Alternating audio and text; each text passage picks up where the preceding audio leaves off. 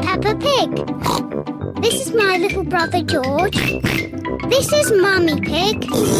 And this is Daddy Pig. Peppa Pig. Jumble sale. It is a rainy day, and the school roof has a hole in it. Children, we are going to have a jumble sale. The money we raise will pay for a new school roof. Hooray! Everyone has to bring something for the jumble sale. What should we bring? You can bring an old toy or something you don't use anymore. Meow. The parents have arrived to pick up the children. Home time. Don't forget your old toys for the jumble sale tomorrow. Pepper is choosing a toy for the jumble sale. Peppa, have you decided? um, You only have to choose one toy. Yes, and it will help pay for a new school roof. okay. I'm going to give Mr. Dinosaur. Mr. Dinosaur is George's favourite toy. Pepper, you can't give away Mr. Dinosaur. Can't I? No. Oh, bother. Sorry, George. Dinosaur. Why don't you give your old Jack in a box?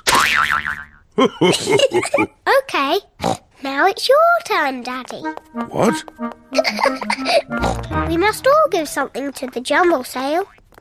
I'm giving this hat, and George is giving this ball. So what shall Daddy give? I know, the television. Not the telly. No, it's too useful. Um, I know. Daddy smelly slippers. no, too smelly. I know. Daddy's old chair. But that's an antique. What does antique mean? Antique means it's very old and valuable. But you found it on a rubbish tip, Daddy Pig. It's worthless. It'll be worth a lot of money when I mend it. You've been saying that for ages, Daddy Pig. I know. I'll give these lovely socks that Granny Pig made me. Good. I've come to collect your things for the jumble sale. Here they are. Thank you. And would you like this old chair? Oh, most generous. Goodbye. Bye. Mummy, you gave away Daddy's chair. Shh, don't tell him. He'll never notice. It is the day of the jumble sale.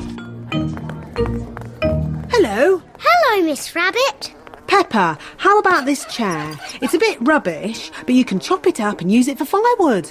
But it's an antique. Is it? Daddy said it's worth lots of money. Well, I never. I'd better put the price up. Bye. Hello, everyone. Hello, Peppa. What did you give Susie? I gave my nurse's outfit. I gave my parrot balloon. I gave my toy monkey. Oh, oh, oh. ah, I will miss my jack in a box. Can I buy this jack in a box, please? And I'd like this nurse's outfit. The parrot balloon, please. mummy, mummy, look what we've bought. All your old toys. We missed them. Look what I've bought. It's an antique chair. Oh, Daddy Pig, that's not an antique chair. It is. Miss Rabbit just said so. And it matches my old one. yes, Daddy, that's because Shh, Pepper. it is your old chair. What? But Miss Rabbit has just charged me lots of money for it. Fantastic news, everybody. We have just raised all the money we need for a new school roof. Hooray! Thank you, Daddy Pig. Ho ho. You're most welcome.